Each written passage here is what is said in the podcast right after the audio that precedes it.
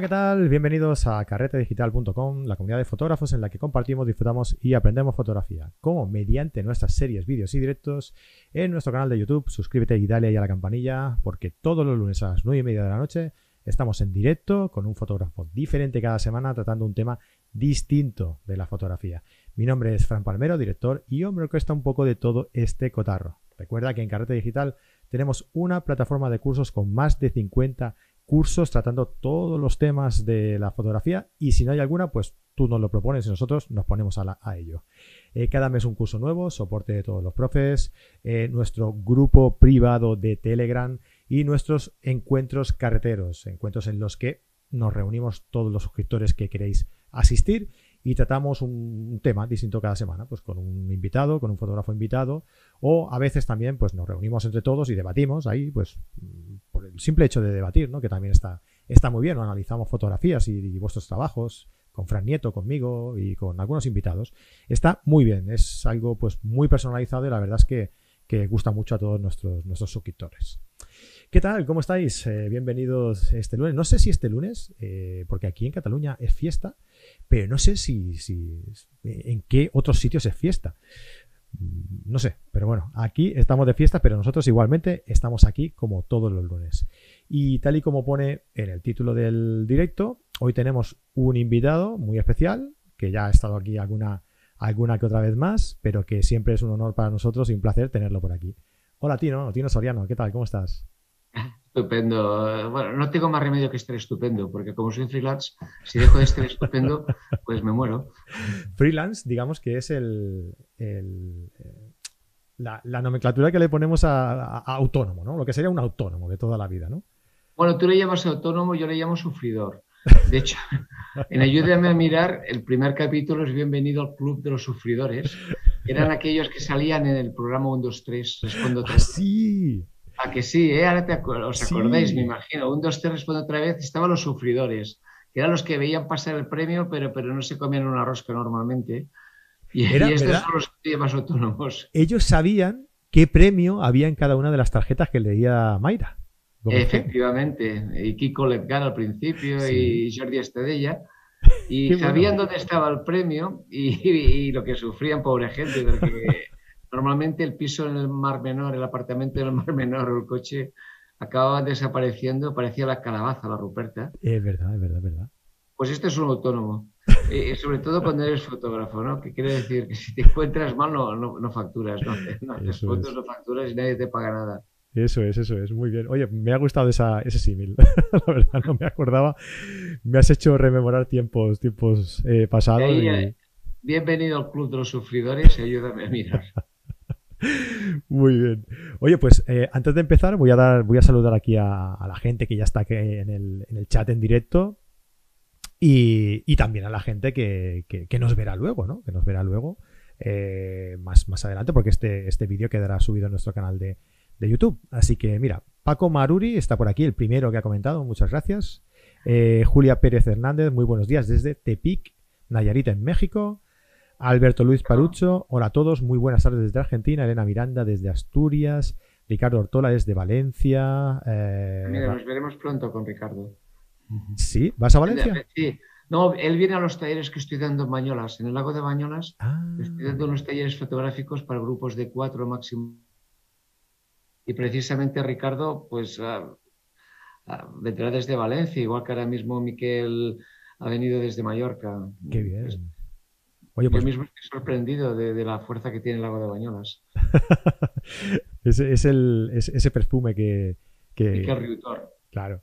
Vale, eh, venga, Manuel Fraga, vuelas desde La Coruña, eh, Marisol González. Manuel Fraga, Manuel Fraga está hablando con nosotros. Sí, creo que es otro. ¿eh? Creo que es otro. Nunca se lo he preguntado, Manuel, porque es, un asiduo a nuestros directos. No, no, tiene nada que ver, ¿no? Paréntesis Fraga que, ya hable desde Fraga, desde Aragón. No, no, no, no, no. desde la Francia. Es Manuel Fraga, no, no, no, es Manuel Fraga. bueno, habrá más Manuel Fraga. Ya sé que la broma se la deben hacer cada dos por tres, pero es que yo pensaba que te referías igual que Manuel Mallorca, pues Manuel Fraga. no, no.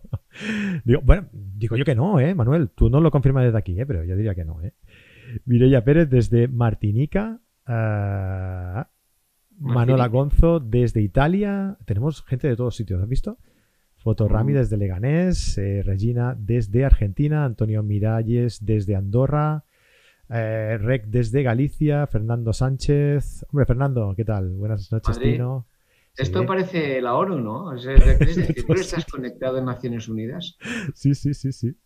Eh, Manuel Fraga, mira, por cierto, Manuel Fraga siempre, eh, no me acuerdo de decirlo, pero siempre es el, el que da la, la, el que da la salida al programa, ¿no? Porque es el que verifica que se escucha bien, ¿no? Y ya nos dice aquí que se escucha bien. Perfecto, pues ya podemos empezar. Gracias, Manuel, todo oídos.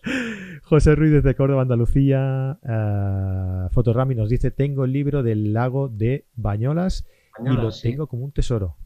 Mira qué bien. Gracias. El, lago y yo estamos agradecidos porque además es un, libro muy especial, un libro de... Vamos, no estoy para vender libros, pero es un libro de diseño en el sentido de que vale la pena guardarlo y además quedan poquísimos ya. Lo presentamos aquí, por cierto, ¿te acuerdas? eso lo presentaste tú y para mí fue una sorpresa porque verdaderamente yo lo había concebido para la gente del pueblo y, se ha vendido casi todas las partes menos en el pueblo. no, de Canarias, de Valencia, de Andalucía, de Galicia, de todos los sitios. Es, creo que, es, muy, un libro muy interesante. Además, no lo volveré a imprimir porque, claro, ahora imprimir 500 ejemplares sería una pasta y la gente que lo quería ya lo tiene. Nada, déjalo como unidades limitadas y, ya está, como edición limitada y ya está. Bueno, va bien. Yo, yo por ejemplo, me compraba todos los libros de Alex Webb y luego lo tuve de maestro en un taller que dio en Sevilla y un libro que había pagado, pues yo que sé, 30 euros, me, me dice, no, ahora se vende a 1000 euros. Y yo pensé, ¿cómo? ¿Cómo? Y es que en el momento que se agota sube los precios. Que, y, es cierto, de hecho ahora estuve en Estambul hace poco y el libro de Alex Webb de Estambul precisamente estaba pues a 1.500 euros eh, de segunda mano en, tiendas de ocasión. Creo que es un buen, en lugar de sellos, comprar libros de fotografía. ¿Sabes quién hacía eso? Eh, no. Nike, con sus bambas, eh, con las Nike Jordan. ¿Las compraban ellos mismos? No, sacaban ediciones muy limitadas. Limitadas, sí, ya te he entendido. Sí, sí, sí. no, pero es que yo conozco, por ejemplo, eh, Arpi, que, desapareció, tiene un museo de Leica, y había gente, me explicaban, que compraba las Leica, pero no las desempaquetaba. O sea, compraba el paquete con la Leica ah, dentro y dejaba pues, de, coleccionista. De, a precio coleccionista. Y con los libros pasa bastante lo mismo, sobre todo estos libros especiales como el, que nos lleva hoy o Bañolas Speculum, que, que, son libros casi de producción propia, como aquel que dice, por lo menos Bañolas Speculum, y que hay un momento en que, es un valor que sube por, por, narices, no porque suba yo, sino porque el libro pues deja de venderse ya. Claro. Muy bien. Oye, pues mm, tal y como tú has dicho, hoy vamos a dar una noticia aquí. Mira, Manuel Fraga nos dice que el Ibarne no es. Bueno, eh, estoy seguro porque si no estaríamos haciendo, haciendo una sesión de espiritismo. Desde, el más allá, ¿verdad? ¿Cómo se llama aquello la mesa? Nunca me acuerdo, la, yoga o no sé qué, alguna cosa así que... La bioja, cioja o... Ouija. Aquello... Eh, la wifa. La ouija, ouija. Ouija, sí, a mí me sale la UEFA, pero... La UEFA es otra cosa. es lo que jugó el Barça este año. Eh, sí, bueno, si llegan. Bueno, pues eh, lo que decíamos, ¿no? Que, Tino eh, vino aquí a presentar el, libro de, de Bañolas Perculum y hoy también nos acompaña aquí para presentar otro libro que ahora comentaremos. Pero antes que nada, oye, pues por, comentar alguna cosa contigo antes de empezar, eh, ¿qué estás preparando? ¿Qué estás haciendo? Porque ahora después de la, de lo, del confinamiento, después de la pandemia, pues esto se ha animado un poco, ¿no? ¿Qué, qué estás haciendo tú ahora? Me gusta tanto que lo repetiré el año que viene. Y ahora voy a dar un, taller de fotografía convencional, es decir, de aquellos que toda la mañana estás trabajando con las fotos y tarde-noche las haces, en Palermo. Lo que pasa es que el de Palermo quedan tres días para cerrar el, tema, porque eh, vamos a trabajar en las fiestas. Y como son las fiestas, los hoteles no te permiten hacer una reserva hasta último momento, porque los tienen llenos ya. De manera de que la semana de Santa Rosalía, que es el 14 de julio, haremos un taller de seis días en, Palermo. Y luego para noviembre quiero montar un taller en Tailandia, un fotográfico en este sentido. Esta sería la actividad docente. Libros ya he sacado el, que acaba de salir. Y como fotoperiodista estoy trabajando en, como siempre, en dar visibilidad en la medida de lo posible a colectivos que no la tienen. Ahora eh, he acabado un tema sobre, eh, sobre todo niños, porque no, tienen, no, llegan hasta los 20 años, niños adolescentes ya, con parálisis cerebral, entre, entre otras habilidades diferentes. Y me está costando mucho darles visibilidad porque no son estéticos, la gente no, no, no les mola a veces que les muestres cosas que, que, bueno, que no son Naomi Campbell, ¿no? Hmm. Pero es cierto de que mi, mirada no es ni mucho menos una mirada agresiva, ni es una, mirada amable, porque creo que, que, vale la pena serlo. Y estoy trabajando en este tema, pero vamos a ver si ahora puedo conseguir eh, colocarlo en algún sitio. Las subvenciones no están viniendo, desde luego, ni ayudas, ni ningún tipo de... Todo el mundo dice que qué bonito, que qué interesante, qué gran corazón, pero, pero no sueltan un duro. Y ahora voy a empezar una historia sobre multietnias, posiblemente por aquí cerca. Eh, las sociedades han cambiado mucho, o sea, hasta ahora éramos un poco catalanes, vascos, andaluces, eh, castellanos, portugueses, y yo creo que, esto se está derrumbando, ¿no? Ahora con, con, los sirios, los ucranianos, los subsaharianos, los árabes. La, sociedad del, del siglo XXI es multiétnica y me gustaría explicar esto a partir del lugar donde me muevo, ¿no? que, es Gerona, pero que sería un reflejo pues, de todo el mundo.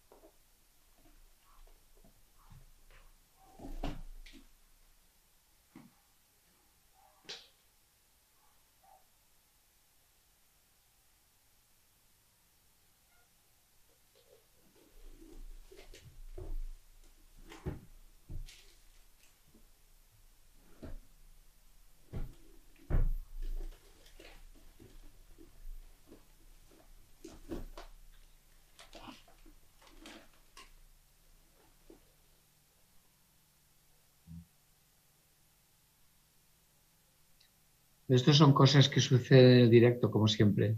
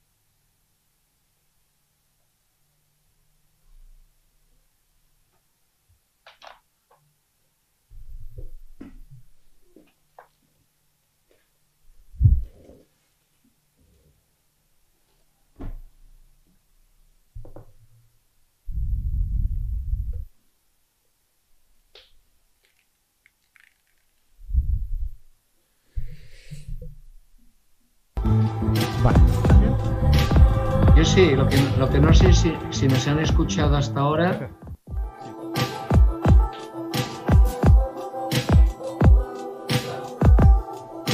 A romántico.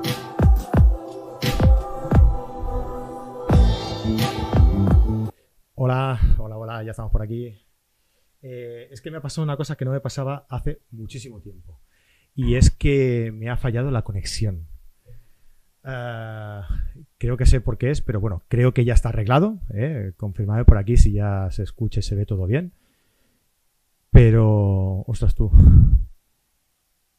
Vamos a ver. ¿Hasta, cuándo nos han escuchado? Esto sería interesante. No, yo creo que se ha ido siguiendo. hasta que has dicho un segundo. Sí, hasta, hasta ahí, que creo que ha empezado a fallar. A ver.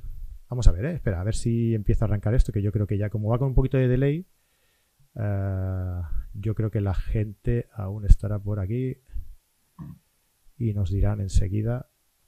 Sí, podemos, alguien puede escribir diciendo dónde se ha cortado, si es que... Eh, sí, ya se ve y se oye, nos dicen, vale, perfecto.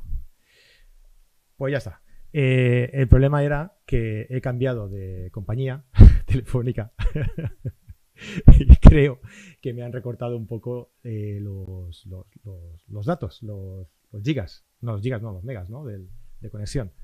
Y ahora tengo que conectarlo con el cable. O si no, no me llega lo suficiente, la suficiente potencia como para, como para retransmitir en directo. Así que. ¿Qué me cuentas? La, venganza de las compañías telefónicas. venganza de Movistar. De una manera o de la otra siempre te fastidian. Sí, mira, por aquí nos dicen que antes hubo un momento que se os escuchaba de forma intermitente, que ha sido cuando te he dicho un momento porque estoy viendo que no que no acaba de que no acaba de bueno en todo caso hablaba de proyectos mm, no es interesante porque dicen que tenemos la suerte y aparte que los proyectos hay que hay que presentarlos acabados si es posible aunque trabajar, pues nada, explicaba que trabajo en la parte docente con viajes fotográficos y profesionalmente dando, intentando dar, dar visibilidad a colectivos que no la tienen. Eh, de hecho, este reportaje del que vamos a hablar ahora fue mi primer intento de dar visibilidad a un colectivo que no la tenía, que eran lo que entonces se llamaban locos. Eh, en manicomios eh, y que, que, en estos momentos, como algunas personas han apuntado en los comentarios de mis redes, pues tenían eh, algún tipo de trastorno. Antes, de, antes de empezar, es que he visto un comentario por aquí, ¿no? Y, ya que estabas comentándolo, pues no me gustaría que se quedara, que se quedara aquí, ¿no? Y es que alguien preguntaba que cuando hacías lo de lo de tus clases personales eh, en, en, Bañolas. En Bañolas. Sí, eh, lo anuncié en mis redes y durante la primera quincena de junio estamos dando día sí día no unos talleres personalizados.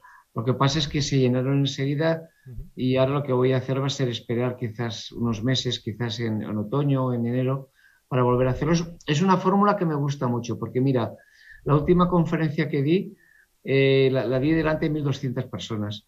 Y es igual, aunque sean 100 o 200 o, o 40, te sientes demasiado magistral. Tú vas, explicas tu historia, a la gente le gusta, pero, pero te falta este contacto que casi todo el mundo te pide de mira mis fotos, oriéntame.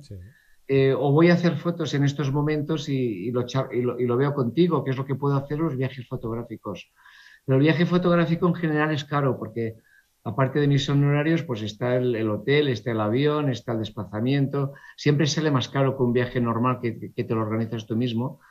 Y en cambio, pues si la gente viene a Bañolas, eh, lo que cuesta es lo que le cuesta uno venir a Bañolas. Si viene desde, desde Bañolas, vienen caminando y los que vienen de Valencia, que de Mallorca, que hablábamos, pues les cuesta algo más, pero, pero en todo caso la idea es, yo me divierto más cuando estoy con cuatro o cinco personas y puedo ver su trabajo y, y, yo creo que es cuando les orientas, cuando realmente eres, eres docente con aquella persona, porque cuando escribes un libro te diriges de nuevo a, un público genérico. Y personas pues, que un capítulo lo encuentran pesado, otros lo encuentran maravilloso, demasiado heterogéneo, pero bueno, el libro por lo menos tiene esta perdurabilidad. Bueno, eh, si alguien quiere más información sobre esto, sobre, eh, me decías eh, Sicilia, Palermo, me decías que te ibas también... El, el, 14 de julio, o sea, la semana del 14 de julio, daré un workshop que significa estar toda la mañana trabajando en las fotos de los participantes y por la tarde salir a hacer fotos y por la noche, para el día siguiente, volver a trabajar sobre las fotos que se han hecho la tarde anterior. Es el tipo de workshop que me gusta porque es poca gente y puedes llegar, puedes profundizar mucho. Los hacía antes en, en México, en Oaxaca, pero bueno, Sicilia nos queda más cerquita. Y, y, luego decía que en noviembre monté un viaje fotográfico a Tailandia para fotografiar el Oicrotón. Vale. ¿Y la gente cómo se, puede, cómo se puede apuntar a esto, Tino? Eh, enviándome un correo electrónico. Vale. Mail, mail arroba tinosoriano.com, ¿verdad? Efectivamente, mail como en inglés, o sea, correo mail arroba tinosoriano.com. Y si no, en mi web está el correo también, en mi página web está el correo. Lo tenéis abajo en, la descripción del programa lo tenéis ahí la dirección de mail para que os pongáis en contacto continuo para cualquiera de estas cosas que ha comentado, ¿vale? Eh, y decíamos en, el, en la... Mira, eh, José Ramón Francisco Rodríguez nos dice que habéis nombrado a la Ouija y han venido Las Vegas y las aquelarres y, de todo. Eh, no, se, no se puede citar la horca en casa del ahorcado. Tú lo has dicho muy bien. Mira que cambiar de compañía. de verdad, ¿a quién se le ocurre? ¿A quién se le ocurre? eso, comentábamos en el, título del programa, por ejemplo, en, el lema del programa, decíamos que, el reportaje que cambió tu vida, ¿no? Ah, y me contabas que tú ibas para fotógrafo de moda y hubo un reportaje que cambió, que cambió tu, forma de ver la vida, tu, vida, ¿no? Eh, antes de nada, que me parece algo muy curioso, ¿qué, significa que tú ibas a fotógrafo de moda? No, no, te veo yo en, eso, en ese ambiente.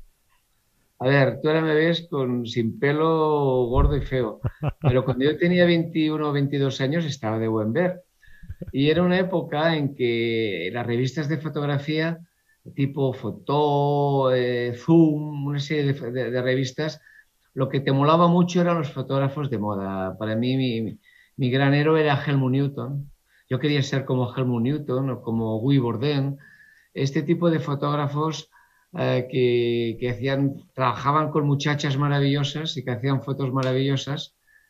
Y claro, cuando tú tienes 22 años, pues esto te atrae mucho. Al final, además te voy a decir una cosa, el mundo de la moda estaba infinitamente mejor pagado que el mundo del fotoperiodismo. Al final, el, lo que ganaba un tipo bien colocado en el mundo de la moda en un día era lo que un fotoperiodista podía ganar en cuatro meses o cinco meses de trabajo. Con lo cual, teniendo 22 años, te gustaban las chavalas, eh, veías tus grandes referencias, eran los grandes fotógrafos de, de Vogue, de Marie Claire, de, estas revistas, pues a eso ibas, ¿no? A, amor, ¿no? la vida. Y además, eh, no estaba equivocado. Piensa que el fotógrafo de moda viajaba mucho, porque te llevabas a hacer la colección de, bikinis, por ejemplo, pues a, la, a, Martinique, a, a cualquier isla del Caribe, y en hoteles de cuatro o cinco estrellas, con ayudantes, era todo muy glamuroso y, y, muy bien pagado. Y esta es la razón por la que mm, pensé, bueno, pues vas a ser fotógrafo, dedícate a la moda.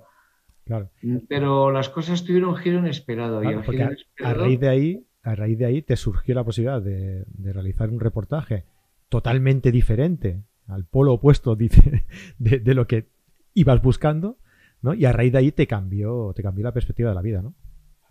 Bueno, eh, fue la Ouija también. También. La Ouija. Fue Hoy es todo culpa de la Ouija. sí, fue la Ouija porque yo estaba trabajando por una revista de moda ya y entonces trabajaba con paso universal, con mi Nikon F y haciendo negativos de paso universal. Pero muchos, muchas de las, de, las marcas que, que participaban en la revista les interesaba hacer anuncios. Y entonces decían, bueno, ¿por qué no hacéis vosotros mismos la producción del anuncio? De manera que desde la revista me dijeron, Tino, cómprate una Hasselblad, un equipo de, de 6x6 que en aquella época costaba y seguiría costando, vamos, un riñón, un ojo de la cara, pagar letras de cambio que eran pagarés para años enteros de, eh, créditos. Y entonces me dijeron, bueno, tú cómprate este equipo que te saldrá a cuenta. Y yo pensé, bueno, pues vale, facturaré como fotógrafo y facturaré para hacer los anuncios, que facturas más había más presupuesto para la publicidad, de manera que me compré la Hasselblad, me compré los equipos y cuando estaba pues, con una deuda brutal, al cabo de un mes me dijeron que la revista cerraba. De manera de que me quedé pues sin revista, con un equipo que, no sabía qué hacer con él, porque no era fácil meterte en otras revistas y yo era muy joven todavía. Y, y al final, como pasa siempre, la Ouija todo fue mejor. O sea, lo que en un principio fue una tragedia acabó siendo para mí pues lo mejor que me podía haber pasado, porque mi auténtica vocación era el fotoperiodismo. Y una vez apartadas pues estas, estos sueños de juventud, de modelos guapas, de, producciones maravillosas y, y, revistas glamurosas, entré en lo que poco a poco, lo que realmente era mi vocación, que era compartir mi vida eh, a partir de, desde el mundo de la prensa, ¿no? desde el País Semanal, desde el magazine, desde el suplemento de la Wii. Y, esto es infinitamente más divertido. Para mí, desde luego. Es... Y así empezó este primer reportaje, cuando viendo que, no, no, sabía qué hacer con mi Hasselblad, pues decidí explorar el mundo desde el punto de vista que a mí me gustaba, que era eh, convivir, eh, entender, sobre todo entender para intentar conocer y luego pues compartir las conclusiones desde, el, desde la autoridad que te da el que digas, bueno, yo esto lo he visto a tres metros. Porque dicen que el que, el, el que no ha viajado nunca lo ha visto todo. Y a mí me pasaba lo contrario, no había visto nada y tenía ganas de viajar para poder explicar las cosas mm, mm, por descontado, no de una manera infalible, pero sí tal como yo las había visto a corta distancia. Entonces, ¿cuál fue el reportaje que cambió tu vida? Este reportaje eh, a mí siempre me ha interesado muchísimo porque me dio mi primera gran lección como fotógrafo, que es no ir con ideas preconcebidas. Eh, no sé si estés viendo alguna fotografía ya, Fran. ¿Quieres compartir alguna foto? Pues sí, como quieras. Sí, te lo cuento porque esta misma foto que estés viendo, cuando, cuando tú la tengas me avisas si quieres. Sí, comparte, comparte. Ah, no, ya está compartida. Ah, pues no se ve. no la he compartido todavía. A ver, ahora. Ah, bueno, no, espera. ¿Qué tal ahora? Ahora sí. Vale, pues esta, esta fotografía que estáis viendo está hecha con un 20 milímetros. un súper gran angular, mucho más que un 28, un 24 porque yo entro con la idea de, que me voy a encontrar unos, unas personas malas, unas personas con problemas, problemas de, violentos, eh, ¿sabes? Aquello del loco violento que te ataca porque que, le da un telele, estos tópicos que por desgracia los años 70 y, antes eran muy habituales. Tú, la, la gente que estábamos en el otro lado del muro, veíamos un gran muro donde era muy difícil acceder y ellos estaban como enjaulados, de la misma manera que el zoológico pues estaban los leones y los lobos. Por lo tanto, yo, y lo confieso, pues entré con estos tópicos y, entonces me hice la idea de que usando un 28, un 20 milímetros, todavía marcaría más la reacción, o sea, la, la, sensación de que estas personas eran, eran peligrosas al deformarlas debido a las ópticas.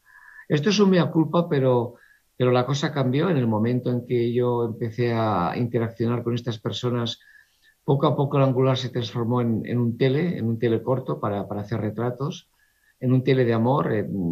dejé de hacer fotos para, compartir mi vida con ellos eh, los sábados cuando, cuando los iba a visitar. Y la gran lección que aprendí es que un, documentalista no puede ir a hacer un reportaje con ideas ya previas. Eh, esto no significa de que seas un ignorante. Cuando yo me preparo para hacer un tema o viajo por el mundo, pues leo mucho, leo muchísimo. Leo sociología, leo historia, leo política, leo antropología, geografía, religión, pero a partir de aquí, y, leo también, perdón, eh, obras escritas por personas que, que, están vinculadas directamente al tema que voy a tocar. Es decir, normalmente puede ser un, literatura, literatura pura, o, o bien algo genérico, ¿no?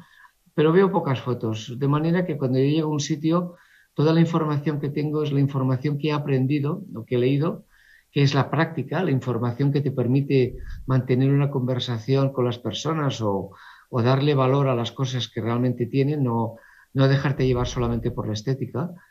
Y, y en este caso, pues mi, mi idea del angular, de, formar a la gente, que son las primeras fotos que veréis. Eh, por, suerte, pues fue un desastre, pero de cualquier manera eh, también hay fotos que valen la pena porque al utilizar un angular, pues a veces tenías un, no te limitabas a un retrato, sino que te permitía una visión mucho más amplia, más parecida a la visión panorámica que tienen nuestros dos ojos, ¿no? Por lo tanto, esta foto que estés viendo del gato blanco y, esta señora que posiblemente superaba los 90 años, creo que es un buen ejemplo de lo que me encontré. Muchas personas abandonadas, eh, posiblemente después de la guerra o, por la tremenda crisis y hambruna que, vino después de la guerra, donde cualquier familiar que, no estuviera en condiciones de trabajar, de ser productivo, eh, pues bien, se aparcaba en la medida de lo posible hasta el punto de que, por lo que yo recuerdo, mm, pocos familiares venían a visitar a los internos. muchos internos llevaban décadas aquí metidos y lo más triste era cuando alguno por la mañana ah, se iba con, una maletita a la puerta y le preguntabas que a dónde iba y te decía, no, hoy quizás me vendrán a buscar mis familiares y me sacarán de aquí. Y a mediodía veías cómo volvían, mm, no diré decepcionados, pero sí volvían pues para comer, maleta de nuevo y supongo que al día siguiente pues es fácil de que se repitiera la escena. Por lo tanto, esto es el tipo de fotos que empecé a hacer. Eh, fíjate de que, a ver si tengo aquí, ¿veis? Eh, el hecho de trabajar con angulares también me permitía eh, mostrar lo que eran las luces y sombras de las salas, de los lugares donde habitaban los internos. Aquí fijaros que a la izquierda de la foto hay una virgen, una, una virgen con un niño Jesús, el florero y, estos bancos, estas estancias, esta mujer pues que está con una bata, una bata de estar por casa, era su casa al final, ¿no? Pero todo muy desnudo. Yo recuerdo, recuerdo que hice grandes amigos porque tenía la buena costumbre de positivar las fotos y cuando volvía al sábado siguiente pues traía algunos retratos y, mis fotos les servían para decorar en parte las habitaciones. Los muros estaban totalmente eh, despintados, estaban desnudos y bueno, siempre te... no sabías si estabas haciendo buenas fotos, pero te daba la impresión de que tus fotos servían para algo, que si más no, para dejar alegres a, las personas, a los nuevos amigos y amigas que, estaba conociendo.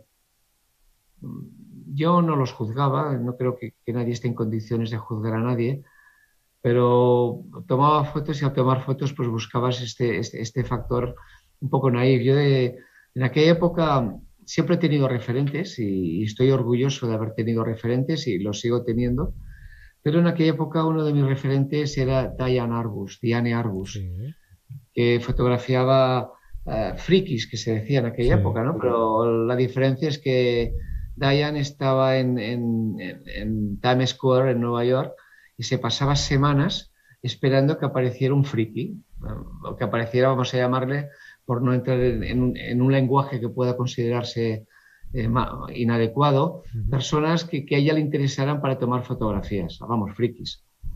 Y, y, el mérito era de que ella no iba a casa de ellos, sino que ella los esperaba que pasaran por casualidad por Times Square y sobre la marcha les tenía que explicar quién era, lo que hacía y establecer un contacto para casi siempre acabar fotografiando en las casas de estas personas. Luego Diane Arbus amplió su trabajo, entró en campos nudistas, fotografió en el parque la, foto del niño con la granada en la mano, pero de cualquier manera para mí era un referente. De manera de que es cierto que, en aquellos años 80, en, en, aquel instituto mental, también dicho manicomio, pues encontrabas misterio, profundidad, soledad, tristeza, depresión, eh, mobiliario antiguo. Eh, la gente por descontado no posaba, pero en el momento en que yo era admitido, eh, teníamos largas charlas en el bar compartiendo cigarrillos y refrescos. Y, y, entonces, pues la gente, no todo el mundo posaba, les tenía que pedir yo que posaran, porque así estará la vida. Aquí tenéis la sala de mujeres, con un pequeño televisor al fondo y fijaros, ¿no? O sea, sillas. Son sillas que cada una da la espalda a, los demás, es decir, no había una gran conversación entre ellos y esto no hace mucho en Perú entré en, en Bolivia, perdón, entré en, en, una residencia de ancianos y no había cambiado demasiado el panorama. Mm. Eh, estamos hablando de, de, una residencia de ancianos muy precaria y aquí pues yo ahora resucitando mis fotos para este libro, pues he descubierto mm, lo que vi y lo que documenté eh, con la única intención real de entender lo que estaba pasando detrás de aquellos muros. Para los, de la, para los más jóvenes os diré que en la pantalla aparece el que fue el presidente del gobierno para la transición, Adolfo Suárez. Mm, y bueno, ya veis que no tenía mucho éxito, al menos en, en el Instituto Central. Pero yo pensé que era importante documentar a, Suárez porque estaba marcando toda una época, era la transición, pasábamos de, de una dictadura. De hecho, Fraga Iribarne marcó a Manuel Fraga, fue uno de los que en un principio apoyó a Suárez para que fuera el primer presidente del gobierno democrático. Fijaros estos zapatos, eh, en realidad no es que es un modelo especial, es que están agujereados. lo que es la parte del empeine son calcetines. Eh, es para que os deis cuenta hasta qué punto, pues bueno, había los medios que había. Eh, aquí veis mejor la fotografía de Pep, Pepet, creo que se llamaba. Pero bueno, en todo caso, fijaros los zapatos, o sea, hasta qué punto había una precariedad tremenda, pues lo que hay ahora, ¿no? No puedes la ropa hay que aprovecharla hasta el máximo, eh, hay que reciclarlo todo porque no, había ni mucho menos nada. Y luego, sobre todo, eh, pues la gente estaba encantada de que, les tomara fotos. Yo creo que era, aparte del personal que había allí dentro, que era un personal maravilloso, quizás yo era la primera persona que venía de fuera y sencillamente estaba por ellos para, les tomaba fotos, ¿no? y fue, fui bien acogido, como se puede ver en esta fotografía. No, yo no pedía que posaran, cada uno hacía la pose que quería. ¿Ves? Aquí tienes otra vista general de, lo que es una habitación desde dentro. Las luces están abiertas, lo veis arriba en el techo, pero, pero es todo un ambiente, es todo un ambiente de, manicomio de los años 80 y anteriores, ¿no? de, esto es lo que os quería decir. Mira, aquí tenéis una foto con, un gran angular en el que se ve el comedor, en el que se ve la gente hablando, cuatro personas, como ríen, como posan, pero no es una buena foto, desde luego, pero sí que aporta una información muy general del ambiente que había. Aquí tienes otro aspecto, eh, otra foto muy angulada. Esto es el pasillo, el patio, para entendernos. A mí me recuerdo un poco, he hecho algún reportaje dentro de una cárcel, me recuerdo un poco pues este ambiente que hay en, las cárceles cuando están haciendo en el patio, donde la gente interacciona, uno fuma un cigarrillo, en este caso pues el, otro chico hace, el, hace la, cosa esta, la columna. Ese tipo de fotos, Tino, eh, a mí me gusta mucho ese tipo de fotos porque y el uso de gran angular en, ella también, porque te permite eh, viajar por, todas las costumbres, por todos los, eh, por, todos los detalles que cada uno de los, de, los habitantes de, este, de este entorno eh, realizan ¿no? y, te, y, te permite crearte tu propia historia ¿no? de cada uno y la interacción entre ellos. Y son fotos que te hacen pensar, ¿no? Al final. ¿Ves? Si te fijas, eh, sirva de disculpa que en aquella época Eugene Smith estaba haciendo lo mismo. Si miráis el reportaje de Minamata, Eugene Smith tiene fotografías de este estilo. No han sido las que, han, las que se han hecho más famosas, como el, famoso baño de Tomoko, pero si tú ves el reportaje de él, bastantes fotos utilizan el angular. Era una moda que había en aquel tiempo y que te servía, o sea, pasabas un poquitín de, de la perspectiva, las líneas dejaban de ser rectas para ser curvas, pero te permitía añadir muchísima información. Yo creo que aquí la lámpara en medio, el hombre con las, con las pies encima de la mesa, la gente que va y viene, pues te, da, te va dando una idea de, lo que yo veía, deformado, pero, pero bueno, esta se ha publicado en el libro, que es el despacho de uno de los técnicos, no creo que no, creo que no era médico, no, les está dando la paga. Ellos hacían trabajos manuales, estas manualidades que casi nadie quiere hacer, y les daban una pequeñísima paga que, por descontado se gastaban en el bar. Y los dos que están recibiendo tienen algo de dinero en la mano, al fondo la gente en la puerta esperando su turno. Eh, Veis cosas que, que serían difíciles de, de, mostrar con un 35 milímetros y, y, luego con un 50. De manera que sí, que al, al entrar con esta idea, sin querer capté bastante el ambiente que, había dentro del, Instituto Mental. Estas serían las, las primeras, bueno, las, una universidad de billar, ¿veis? No la primera foto, pero sí las, las primeras fotos que empiezo a hacer.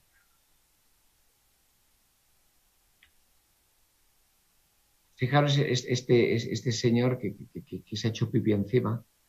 eran, eran cosas que, para mí, que venía de un mundo, de un mundo teóricamente, teóricamente acuerdo, eh, pues me, llamó mucho la atención, pero sobre todo quiero decir de que muchas de estas personas eh, se encontraban perfectamente, como alguien comentaba en mis redes, eh, ninguno de estas personas estaría ingresado en estos momentos, de estos internos, porque la psiquiatría ha avanzado hasta el punto de que podrían tener una vida relativamente tan normal como la nuestra.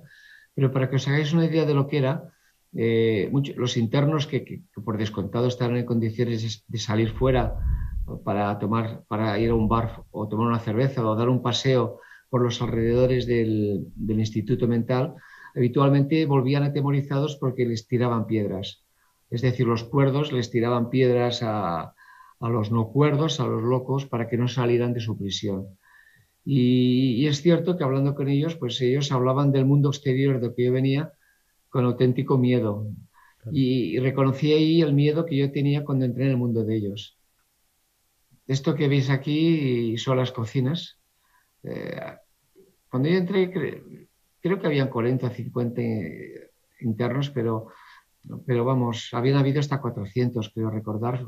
En todo caso, las, cocinas, fijaros, eran cocinas todavía de eh, lo que se llama cocina económica, ¿no? Con carbón, con a vapor, vamos, ya ni me acuerdo cómo iban, solo fijaros, fijaros lo que son las cocinas.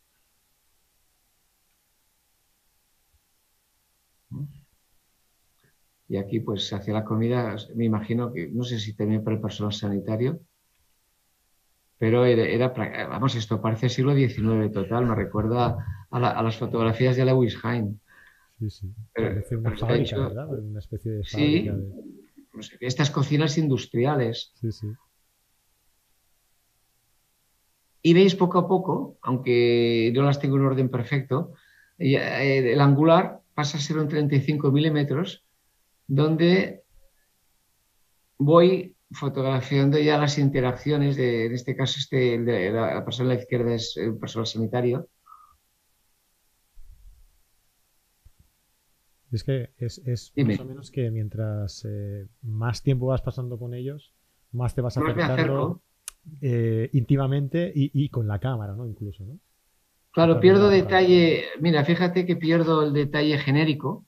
ya, no se ven aquellas habitaciones con, anguladas con detalle, sino que fíjate, esta persona está sonriendo, esta, esta mujer que, por descontado se dedicaba a hacer surcidos.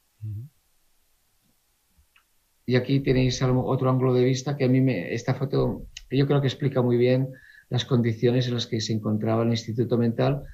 Eh, he de decir que, las cosas cambiaron a partir de mi reportaje. Es decir, estas fotos que yo sepa no, nadie las había hecho y en el momento en que yo encontré mi lugar en el mundo, que fue publicar en periódicos, eh, pues cuando estas fotografías se difundieron, de repente los muros cayeron y hubo una noticia general de que el estado, que había unas personas que estaban viviendo en un estado lamentable en un edificio sanitario.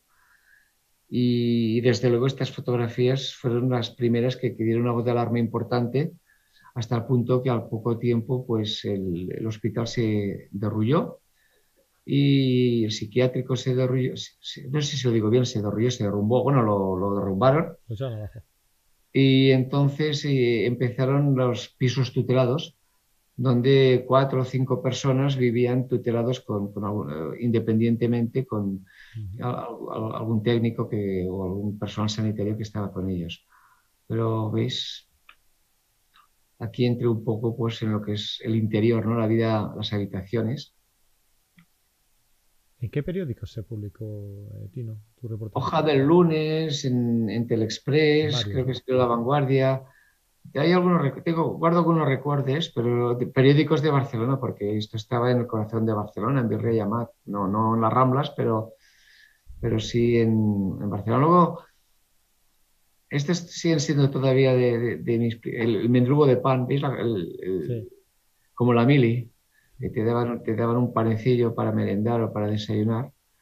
Pero iréis viendo que ya aquí ya se van mezclando con fotografías mucho más próximas más misteriosas, ya explicando. Aquí tenéis una señora pues, con la foto que le había tomado la semana antes, que, naturalmente acabó como decoración en, la pared de su habitación.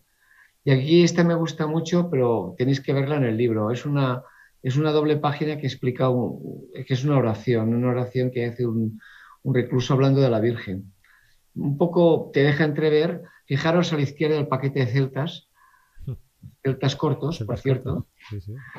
Y, luego a la derecha, vamos, esto os lo dejo para que os compréis el libro, que, total, que, vale 18 euros. Sí, no, pero para que lo compréis y lo leáis, porque claro, si ahora lo decimos todo aquí ya, ya pierde la gracia. Pero sí, estas, estas poesías, la Virgen, todas estas historias escritas por alguien que quizás lleva 30 años sin salir. Mm. Bueno, poco a poco, ¿veis? Poco a poco yo me voy acercando a ellos. No dejo, ya, ya no son angulaciones, sino que son unos lavabos. Eh, ellos mismos me enseñaban las instalaciones. Por eso... que, aunque hace mucho tiempo, eh, porque esto fue en 1980, si no me equivoco. 80, 80 y algo. Yo, creo que llegó al 84, por, pero... estas instalaciones para su época ya eran antiguas. Eh, claro, es que el mental se hace a principios del siglo XX, de manera que ya llevaban 80 años y no sabría decirte cuándo se construyó exactamente, pero eh, pues lo que puedo asegurarte es que no se habían tocado las instalaciones para un centro sanitario, hombre, es un poco triste, la verdad. No, era sencillamente una prisión. No, ni mucho menos. Eran otros tiempos, hay que entender que no hablo despectivo, sino que eran otros tiempos. Pero la idea era tenerlos eh, eh, como un zoológico, o sea, tenerlos en una jaula. La diferencia es que no, había un visionado público de la gente de fuera, pero dentro, por ejemplo, esta, o sea, habían relaciones. Esta este era una pareja que recuerdo que, que no era marido y mujer, pero que, se, habían, se habían hecho como novios. Descontados, son seres humanos y con muchas ganas de relacionarse. Y, yo creo que habían sus idilios y sus cosas como la prisión. Esto era ya el bar. Y aquí fijaros que empecé a trabajar con la Hasselblad que me había comprado y, que, y, que, me la comí con patatas porque la revista de moda cerró. Y la empecé a utilizar pues, para fotografiar a, a los internos ya con unos retratos mucho más amables, en el que sencillamente jugábamos a, yo hacer la foto y ellos a posar, pero ya con la mirada de, dos amigos. ¿Veis? Mm. Y aquí yo creo que piensa que este fue mi primer reportaje. Eh, Primero había hecho uno en la mili, pero aquello más que un reportaje fue un escaqueo para no hacer guardias. y le convencí al capitán de que, bueno, que, éramos tan cojonudos que teníamos que hacer, teníamos que hacer un, documento que quedara para, la historia, ¿no? Y entonces fotografié la mili que mamé. Y la mili que mamé eh, fue mi primer trabajo con, intencionalidad, pero como no tenía dinero, pues creo que lo hice con cinco o seis carretes. Y, este, este sí, aquí ya le dediqué mucho tiempo y mucha proximidad y, como suele decirse, aprendí yo más que, que, ellos, ¿no? Porque yo como fotógrafo creo que, que, entendí lo que era ser un documentalista y lo que era dar voz a, como te decía al principio de la entrevista, dar voz a los colectivos que no la tienen. a partir de aquí vino mi famoso reportaje del cáncer infantil.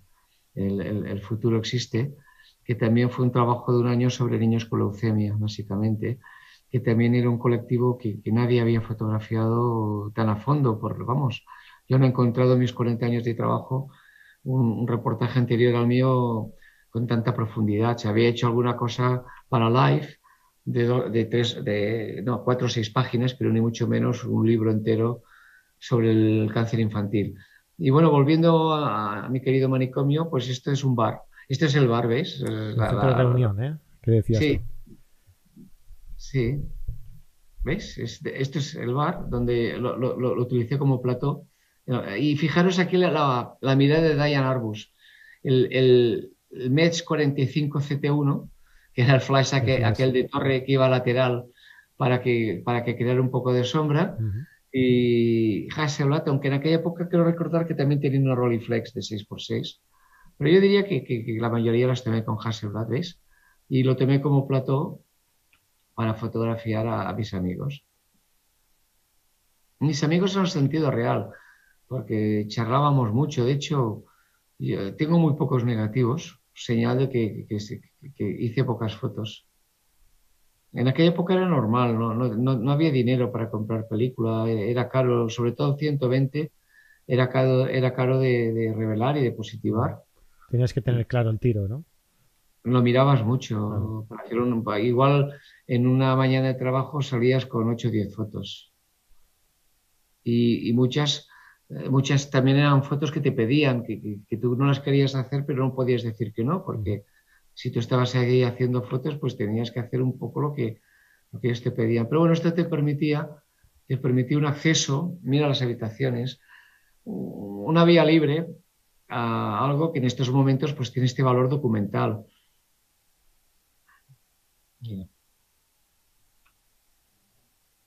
Esta me gusta. Mm. ¿Veis las habitaciones? Siempre me he preguntado qué hacía un lugar como este la bandera americana, las barras y estrellas, pero el despertador, el crucifijo, la señora posando con las fotos de sus nietos, volvemos de nuevo a la modista.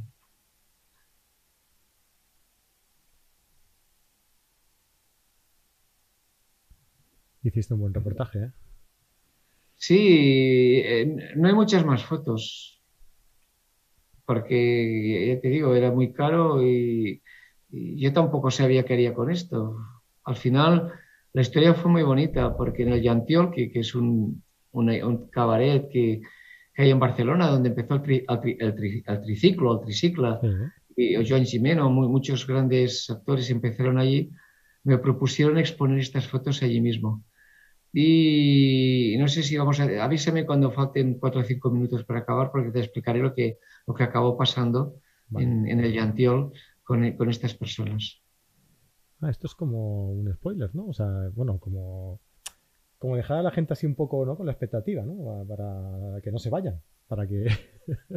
Bueno, no, es, que, es que como es una hora y, casi llevamos una hora, pero ha habido la interrupción, no sé hasta qué punto querrás alargarlo, pero... No lo que haga falta.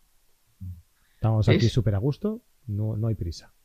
Mira, estás, o sea, yo tenía un acceso, que esto toda mi vida como fotógrafo he intentado tener acceso a estos lugares, pero un acceso natural, lo contrario de un paparazzi. Sino un, acceso. Mm, yo no pretendo que me, hacerme amigo de todo el mundo que fotografío, pero sí que es cierto que me enamoro de las personas que fotografío, las personas que conozco gracias a mi profesión, las personas que me permiten tomar fotos. Hay una empatía muy grande, un, círculo, vamos, una corriente tremenda, que es la que la persona te, te autoriza que tomes la foto porque confía en ti y que, tú tomas la foto porque tienes ganas de, recordar a esta persona tal como la conociste en aquel momento. Y esto es muy importante, lo aprendí allí, pero toda mi vida he seguido esta pauta, no, no ser un elefante que entre en una, tienda de cacharros, sino ser alguien que, que en la medida de lo posible no tiene prisa para tomar fotos. Yo creo que se nota en, un reportaje fotográfico, se nota la, Mucho. la incidencia que el fotógrafo tiene sobre la, persona que fotografía, ¿no? Y, en estas fotografías se ve claramente que, tú has interactuado con ellos, que, ellos te conocen, ¿no? Y que, y que llegas a sitios donde nadie hubiera llegado, pues en un día de reportaje simplemente, ¿no? Por, eso, por eso digo que fue una gran lección que aprendí. Eh, eh, no solo la parte de no llevar una idea preconcebida, sino la parte de que las buenas fotografías son como la, como las, los guisos de la abuela, que necesitan fuego lento y tiempo y buenos ingredientes. Y dedicación, eh, ¿verdad? Sí, alguna vez eh, se me ha sacado fuera de contexto cuando digo que la fotografía actual es fast food, pero obviamente no me refiero a toda la fotografía, me refiero a mucha fotografía que hay en las redes, que tomamos el teléfono, nos fotografiamos los pies, hacemos un selfie y lo colgamos. Eh, esto lo entiendo como una comida rápida y cuando estamos viendo estas fotografías, pues hay pocos ingredientes muy muy, muy tratados porque no, hay mucho presupuesto y, mucho tiempo para que la comida, para que el guiso pues tome por lo menos el aspecto que tú querías darle. Aparte yo empezaba de manera que tampoco tenía más criterios, pues esto, ¿no? Que Diane Arbus, eh, algo de Robert Duanó, pero y aquellos fotógrafos de moda que, me habían, como Helmut Newton, que, me habían tentado, pero que pasaron a la historia, pero me dejaron una huella que era el color. Y estos fotógrafos, la mayoría de los fotógrafos que me gustaban, Erhas, por ejemplo, pues tenían un color muy potente. De manera que me compré dos carretes en color y, tomé estas fotografías influido también por John Thornton, eh, que he dicho, eh, ¿quién más me gustaba? bueno, es igual, eh, el, color de los 70, este color tan bestia que se llevaba en aquella época, ¿ves? Que me marcó muchísimo mi, trayectoria profesional en el uso de la fotografía en color o en el trato con, con las personas que conocía.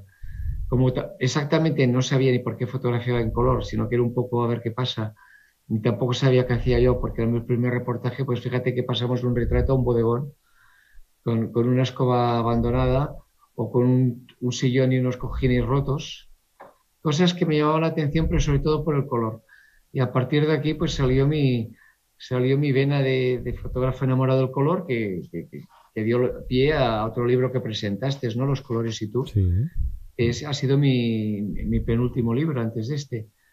Pero de aquí, y de hecho esta fotografía ahora el libro de los colores y tú. O sea, una foto tomada en los años 80, esto es un Kodachrome, un Kodachrome 25, y que todavía se mantiene estupendamente porque ah, vi que, que, el color me, atraía muchísimo y que podía explicar las cosas utilizando color, pero, no tenía pasta para permitírmelo. No, no era como estos fotógrafos que yo admiraba y el mundo de la moda pues no, no, no acabó de funcionar afortunadamente.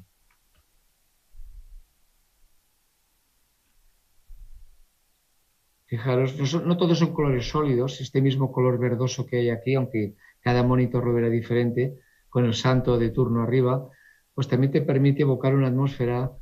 Descubrí que el color era una, una herramienta muy poderosa para, para explicar cosas y los dos carretes que hice pues son estas fotos que estáis viendo, que abrieron una carrera profesional. Empecé así y acabé así.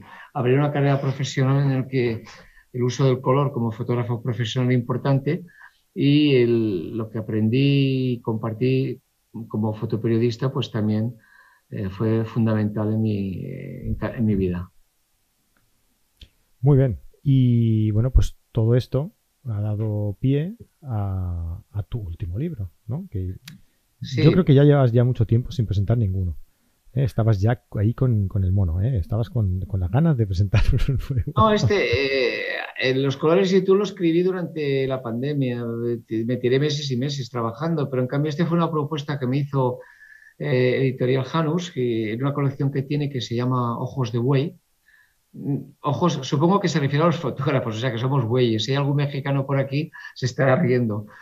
Pero Ojos de Buey es la colección. Y allí pues tienen, eh, tienen, tienen reportajes pues, de Jordi Oliver, de una, eh, Clemente Bernat, de, una serie de fotógrafos. La idea de esta colección es eh, recoger los, algunos de los reportajes inéditos más importantes que se han hecho en los últimos 50 años de manera de que si no solamente mi libro, sino los demás libros, eh, por ejemplo, el Premio Nacional de Fotografía de este año, Pilar Imeric, también tiene un libro con un reportaje. Cada libro es un solo reportaje. Yo os voy a, llevar en internet a Ojos de Buey, a escribir colección Ojos de Buey. Mi libro es el número 7 de esta colección. Lo estamos viendo ahora en pantalla, Tino. Vale, yo, yo no lo veo, pero, pero son libros que están pensados para que la gente, como el fotolibro, como el fotolibro pequeñito, ¿no? Que 18 euros, muy bien impresos y que están pensados para que, la gente recupere trabajos como el mío del Instituto Mental y lo, que hay de, de, mis colegas también es maravilloso. Y bueno, he dicho también, modestia aparte, pero me gusta mucho lo de mis colegas, a mí me gusta este trabajo que hice del mental, es la primera vez que realmente tiene esta difusión y fue una propuesta de, Gabriel, de, allí mismo, de Ojos de Buey, para, sacarlo. Cada año creo que están sacando cuatro libritos. Uno eh, cada trimestre. El, instituto fue construido en 1889. Lo, pone ah, sí, decimónico, ¿no? Sí. decimónico. Pues se mantenía igual y en estos momentos lo que queda de él es parte de la biblioteca, de una biblioteca pública. Pero pertenecía al Hospital de San Pablo, tuvo, vendieron los terrenos para poder pagar las nóminas. Eh, fueron una época tremenda, la transición, había dinero, la seguridad social se hundía, eh, la gente no pagaba tanto impuesto como ahora. Eh, bueno, yo creo que que buen, eh, un buen epílogo para mi tumba es algo así como que me quite lo bailado. Creo que, he tenido la inmensa suerte de vivir una etapa tremenda, que hemos pasado de, la máquina de escribir o de la, centralita de teléfonos que iba, que iba con, pins, con, varillas a, internet, ¿no? Y a, los teléfonos, a, 5.0, lo que sea. Eh, todo esto lo he visto y los fotógrafos de mi generación, estuve el otro día con Ramón Massats, pues los fotógrafos de mi generación hemos documentado este cambio tan brutal que, en un siglo prácticamente hemos, em, se ha hecho mucho más que, en los miles de siglos, los cientos de siglos de la humanidad. Y afortunadamente la fotografía ya Nicia Fournier se la había inventado y bueno, pues gente como nosotros y, y otros con otras especialidades hemos hecho, hemos tenido esta inmensa suerte de poder documentar lo que hemos visto. Perfecto. Pues Instituto Mental de Tino Soriano, 18 euritos, eh, ojos de buey. Aquí tenéis, eh, el enlace lo tenéis aquí en la descripción del, programa. Yo creo que, hombre, pues eh, podéis entrar aquí en ojos de buey, mirar la colección, que tal y como indica Tino, pues está llena de, autores excelentes y creo que, que es una buena forma de disfrutar de la, de la, de la fotografía eh, en formato de papel, ¿no? Que, siempre nos gusta recomendar desde aquí este, estos trabajos. Vale la pena. En mi página web están las fotos también, igual que están los, los, talleres, pero no es lo mismo ver un, fotos así en un monitor que, que verlas impresas en aquel blanco y negro gris perfecto. Y si tengo el minuto, te, te hago el spoiler de cómo acabó todo. Venga, Y es que eh, sencillamente eh, el director médico no se había enterado de que había hecho estas fotos, se enteró por la prensa. Pero antes de enterarse por la prensa, eh, resulta que en el Yantiol, donde teníamos expuestas las fotos, eh, nos dijeron, ¿por qué no hacemos un espectáculo para ellos, para los internos? Y lo encontramos una idea maravillosa. Eran, los años 80 y estas cosas eran posibles. Invitar a todos los internos de un manicomio a que se fueran sin que se enterara el director que se fueran de, farra todo por la noche a, ver un espectáculo. Eh, no creo que aquel espectáculo estuviera al triciclo, pero quiero decir, era un lugar donde ella los espectáculos. Recuerdo a Joan Gimeno interpretando cabaret. Eh, no era un club en el sentido de señoritas, sino de actores. La palabra adecuada sería un café teatro. El caso es que con, autobuses, eh, con, los coches del personal sanitario, los, los técnicos, con alquilamos una furgoneta o algo así también, nos llevamos a todos los internos al, café de teatro, pasamos una tarde-noche viendo el espectáculo y luego como los volvieron de nuevo al, manicomio, es como la película Alguien voló en el nido del cuco. Luego vi la película Alguien voló en el nido del cuco y me hizo una gracia tremenda ver algo parecido con Jack Nicholson, que se los lleva a todos de excursión. Pues eso hicimos con la colaboración de, del personal sanitario que, había por allí. Y luego, cuando apareció el reportaje en la prensa, pues pasó lo que pasó, que no cambió el mundo, pero mis fotografías sirvieron, sin más no, para explicar cosas que tenían que arreglarse. Y disfrutarían de lo lindo, ¿no? Sí, ¿quiénes? ¿Ellos o yo? Ah, ellos. ellos, no, eh, ellos desde luego, no, digo yo porque yo no tomé fotos. Estaba tan feliz que, que, decidí no tomar ninguna foto. Esto es muy importante. Cuando tú mm. realmente estás bien, no hay que tomar fotos, hay que estar bien. La foto es el resultado de, algo que está pasado ya o que, o que, está pasando, pero hay un momento para cada cosa. No tomé fotos, me sabe mal la verdad, me habría gustado mostrar una sola foto al menos de ellos. De todo el grupo allí disfrutando, ¿no? Sí, verdad.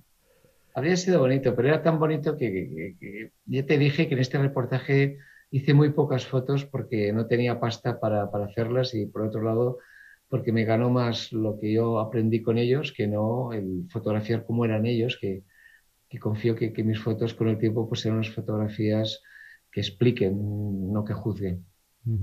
Perfecto, pues nada, eh, una excusa, una excusa perfecta, eh, la salida de la publicación de este libro que tenemos el, lujazo de estrenarlo nosotros, de que nadie, nadie más ha hablado de él todavía. No, salió, salió el viernes. Por eso, y hoy estamos, perdón, hoy estamos a lunes. A lunes, sí, sí. Por eso os digo que, mira, oye, eh, tenemos el lujo de, de presentarlo aquí a todos vosotros, así que vosotros seréis los primeros en tenerlo si lo, si lo, adquirís, si lo adquirís ahora, ¿vale? Eh, os dejo el enlace aquí abajo en la descripción del programa y, oye, pues súper recomendable, ¿vale? Todo lo que hemos comentado hoy en el directo es lo que vais a, ver en el libro y poder tocarlo y poder leerlo y saber todo lo que hay detrás, ¿no? De, todo, todas estas, estas fotografías. Em, por aquí nos comentan, Tino, mira, eh, José Ramón Francisco Rodríguez, que bien que sepas darle el mismo sentido a la Ouija, para bien o para mal, según tu conveniencia, y buscar el sentido de tu vida y tus momentos de trabajo. Enhorabuena. Eh, sí. Yo no he perdido la conexión, ¿eh? que conste que aquí hay alguien que debe ser el malo. No sé de qué me hablas. Eh, Le nos dice Tino, soy Adrián Bauzó, me has matado de amor con lo de color de los 70 tienes que hablar más sobre esto. Mira, otra, otra idea para, otro nuevo libro. Bueno, no, ha sido una exclusiva porque eh, en el libro no sale el color. El color os lo he puesto aquí a vosotros para, por la charla, ¿no? Pero realmente en el libro es todo blanco y negro. Pero sí que es cierto ¿no? que a partir de este color salió Los colores y tú, el libro este que, que no deja de ser un, tratado filosófico sobre, sobre cómo percibimos el color y la influencia del color en nosotros. Más allá de los típicos libros de color del Pantone y así, que, son interesantes, pero para otro tipo de público. No, mi público es un público como yo, que no tengo ni idea de Photoshop, pero que me encanta hacer fotos. Manuel Fraga nos dice, Tino, transmites mucha paz, me gustan tus fotos eh, con, los, con los angulares. Eh, decía también que no, que no fueron ni siquiera familia eh, con los de Libarne. No, no, el costo no lo meto en. Eh, Julia de Juan nos dice, mira, me, parece súper interesante este comentario. Qué contraste las fotos tan tremendas con la voz del autor. tan serena. Un placer escucharle, Tino. Eh, gran sesión hoy. Muchas gracias a ambos. Eh, es verdad, ¿no? O sea, tienes, el, reportaje es, muy potente en sí y tú lo explicas con esa, con esa pausa, ¿no? Con esa, con esa voz serena que, crea ese contraste también muy, muy, muy atractivo, ¿no? Bueno, también estos días en Formentera Fotográfica, aparte de Massage, Ramón Massage, estuve con Emilio Morenati ah.